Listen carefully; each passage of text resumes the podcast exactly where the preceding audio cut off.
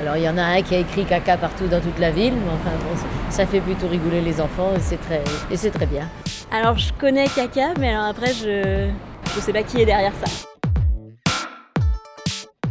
Depuis quelques années, un mystérieux graffeur sévit à Rennes. Son truc Écrire caca un peu partout sur les murs de la ville. Il y a des trucs propres, mais ça, c'est dégueulasse. Moi, je trouve que c'était un manque de respect. Et c'est pas très mature, je trouve. Je me suis demandé qui pouvait écrire Caca partout dans la ville.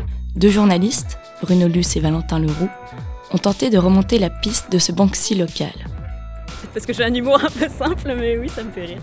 Un podcast slate.fr en 5 épisodes, bientôt disponible.